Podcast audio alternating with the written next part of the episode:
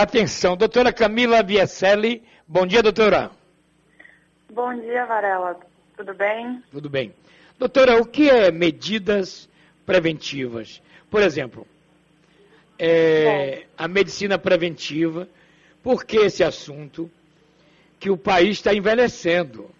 Estando, estamos indo para 30% da população no Brasil de idosos. É importante a senhora falar sobre o assunto e sobre a prevenção. Fique à vontade. Então, bom dia, primeiramente, a todos os ouvintes da Rádio Sociedade da Bahia. Então, por que é importante a gente falar sobre medicina preventiva? A medicina preventiva é um olhar já diferenciado da medicina convencional, que sempre foi muito voltado para o tratamento, para a cura das doenças, né? E a medicina preventiva, além de ser o que o nome se propõe, né, a prevenir as doenças, ela visa realizar diagnóstico precoce de comorbidades, realizar diagnóstico de fatores de risco para, assim, prevenir o desenvolvimento das doenças. Né? As, além disso, quando a doença já estiver instalada, a medicina preventiva também vai atuar de forma a melhorar a adesão dos pacientes aos tratamentos e, assim, contribuir para a redução de complicações de uma possível doença crônica nesse momento né, que o país está vivendo da pandemia, que a gente tem visto muitas comorbidades relacionadas a complicações de saúde, a gente sabe que promover saúde, promover o autocuidado dos pacientes é de extrema importância para prevenir essas comorbidades. Né? Agora, doutora, então, doutora, pesquisas estão dizendo o seguinte, que as pessoas estão com medo de ir nas unidades de saúde. Medo uhum. do hospital, entendeu? Isso. Isso. A gente sabe que as outras doenças continuam acontecendo, os outros problemas de saúde continuam acontecendo e muitas pessoas estão com medo de procurar atendimento por medo de se contaminar com o coronavírus. Mas a gente sabe que os tratamentos das doenças pré-estabelecidas, eles não podem ser abandonados e os cuidados primordiais de saúde devem ser intensificados nas pessoas para que se previna que elas tenham alguma complicação. Então, estimular hábitos de vida saudáveis, com alimentação adequada, né, a prática de exercícios físicos, o dormir bem, o gerenciamento de estresse, tudo isso vai contribuir para uma melhora do padrão da saúde das pessoas. Né? Vai promover saúde. Agora, doutora, fala... há doenças, algumas doenças, são assintomáticas. Eu, por exemplo, com 59 anos, fui vítima de uma esteatose hepática. Isso. Que terminei com o fígado transplantado. A senhora entendeu? Então, eu não sentia nada. Eu jogava futebol, corria todo dia, e a esteatose me devorando. Doenças Exatamente. desconhecidas ainda por mim. Eu, e aí, eu, hoje, depois desse, desse trauma todo que eu passei, agora não. No, a cada 90 dias estou fazendo check-up. A senhora entendeu? Exato. Exato, é importante ter esse cuidado de saúde, né? Porque às vezes a gente não está sentindo uma dor, não está sentindo alguma coisa, mas a ausência de doença não significa necessariamente saúde. Então, a gente precisa ter esses cuidados de acompanhamento médico global, né? Não só médico, como acompanhamento multidisciplinar. A gente sabe que nutricionista é importante, psicólogo é importante, educador físico é super importante. E a gente precisa ter todo esse cuidado para evitar que se desenvolva uma doença e para quando se tem uma doença instalada, como foi no seu caso a esteatose, que ela progrida a ponto de precisar né, de um transplante de fígado. Agora, doutora, estou falando aqui em 70 milhões de pessoas acima de 60 anos daqui a pouco no Brasil. E essas pessoas têm que ter cuidados redobrados, não é isso? Exatamente, com certeza. A gente sabe que com a idade a possibilidade de desenvolvimento de doenças é muito maior. Então a gente tem que botar, colocar o indivíduo como centro do seu próprio cuidado.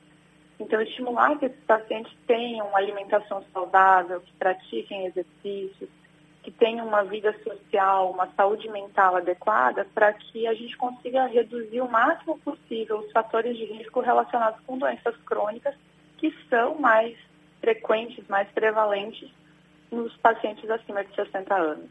Doutora, tem uma coisa que me intriga, que eu vou perguntar à senhora. Tem gente Diga. que está preocupado com os primeiros fios do cabelo branco. Essa gente uhum. acha que velhice é doença. Exato. E como é envelhecer com saúde, doutora? Bom, primeiramente, isso de ver envelhecimento como sinônimo de doença, na realidade é um contrassenso, porque só envelhece quem tem saúde, né?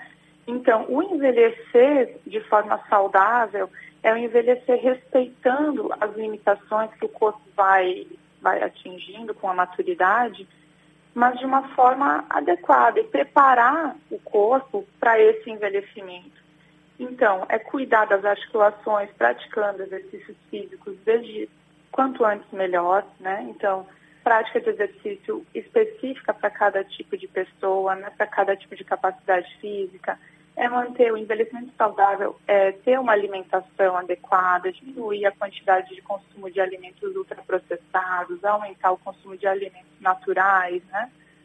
Uh, buscar um bom gerenciamento de sono, gerenciamento de estresse, Todas essas coisas vão favorecer para que se tenha um envelhecimento mais saudável e, é claro, manter o acompanhamento médico de forma regular, a fim de, enfim, detectar de forma mais precoce possível doenças, né? Ou então fatores de risco que possam implicar no desenvolvimento de alguma doença mais para frente. Noel Tavares tem uma pergunta para a doutora? Tenho sim. Doutora, um forte abraço, bom dia. É, bom dia. A gente tem aqui os dados de que até 2050 o número de idosos é. no país vai ser correspondente a 30% da população. Para um envelhecimento saudável, doutora, a alimentação, a atividade física, esses fatores são é, bastante importantes, não é isso, doutora? A, a, população, não, a família desse idoso, como é que ele pode contribuir no dia a dia para que essas pessoas tenham uma boa saúde? Eu acredito, na realidade, que saúde não se faz sozinho. Né? Então, a gente precisa de todo o nosso núcleo familiar para garantir que se tenha uma saúde adequada. E isso não é só no envelhecimento, desde que se nasce, se desenvolve até o momento do envelhecer.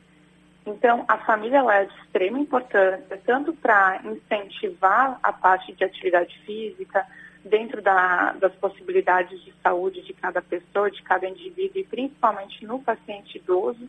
Né? A gente sabe que com a idade começam a existir algumas limitações físicas e a família tem extrema importância no auxílio desses pacientes. Né? Então, na parte de alimentação, como você mesmo falou, e também na parte de saúde mental. Eu acho que a família ela tem uma importância muito grande em manter essas pessoas mais idosas próximas do núcleo familiar, manter essas pessoas dentro dos seus, enfim, das pessoas que, que gostam, né? Para que isso tudo contribua com uma menor taxa de depressão, que a gente sabe que aumenta com o passar da idade, né? Com o aumento de outras doenças neurológicas que podem acontecer também com o envelhecimento. Agora, doutora, a, o idoso, a tendência natural é a inatividade, porque eles estão isolados, estão em casa. A senhora entendeu? O que Exato. dizer para as pessoas idosas que estão isoladas em casa, para não ficarem paradas? Por exemplo, é, outro dia eu conversei com um médico ortopedista, não é? Uhum. E ele dizia é. dos cuidados, cuidado com sandália, com escorregão em tapete, banheiro tem que ter barra para segurar. Esses cuidados Sim. naturais. Agora, o exercício é fundamental, não é isso, doutora? Exatamente, porque o idoso que fica sem se exercitar, ele desenvolve uma condição que a gente chama de sarcopenia, que é quando diminui a musculatura, diminui a massa magra. E a gente sabe que quando tem uma redução de musculatura, aumenta o risco de quedas, o idoso fica mais frágil. Então é de extrema importância que mesmo estando em casa, os idosos mantenham algum nível de exercício físico, de atividade física, né? A gente sabe que não é uma tarefa fácil, tá? Alguns, existem já alguns programas que a gente tem visto, né, de, de exercícios online mesmo, que tem orientação de profissionais de educação física, para incentivar esses idosos a fazerem pequenos exercícios, até mesmo fisioterapia, né, para aqueles que precisam de algum tipo de reabilitação. alguns exercícios que podem ser feitos em casa, como sentar e levantar da cadeira, né, fazer alguns tipos de agachamento, trabalhos com elásticos, né, para tentar manter a, manter a massa muscular. Pilates também tem sido visto, né, alguns projetos de orientação online que podem ajudar esses pacientes. E, claro, a família, nesses casos, ela é de extrema importância para aqueles idosos que não têm tanto, tanto talento aí com, os, com, com a internet para poder favorecer que eles tenham acesso a esse tipo de programas, a esses tipos de orientação, mesmo quando eles estão em casa, confinados. Doutora Camila, o mestre Elcimar Coutinho, que a senhora conhece bem. Como? Desculpa, não escutei. O mestre Elcimar Coutinho. Claro, claro. 92 anos. Estava recentemente lá em Interlagos, nadando, caminhando, fazendo exercício. E a Covid pegou ele. Ele está é. no Hospital Aliança. Tem 92 uhum. anos. Sempre foi muito saudável, né, Elcimar? Isso. E a Covid, doutora? Qual a opinião da senhora sobre isso? Bom, a, o coronavírus, a gente sabe que ele não, ele é um vírus com uma infectividade muito alta e que ele tem uma, o principal fator de risco para desenvolvimento de formas graves da infecção pelo Covid é justamente a idade. Esse é o principal fator de risco. Mesmo a pessoa sendo extremamente saudável, se ela tiver acima de 60 anos, todos os trabalhos até o momento demonstraram que é um fator de risco independente. E esse, infelizmente, a gente não consegue atuar porque, enfim, as pessoas vão envelhecer, certo? Então, é uma, a gente fica muito triste, a sociedade fica muito triste, né, com a adoecimento do Dr. Yusimar, e a gente espera que ele se recupere o quanto antes. Doutora Camila Vicelli, muito obrigado pela entrevista. A Rádio Sociedade Eu... agradece, o público também, pelos conselhos dados ao vivo aqui no Balão Geral. Um abraço para a senhora. Eu que agradeço. Obrigada pelo convite e um bom dia.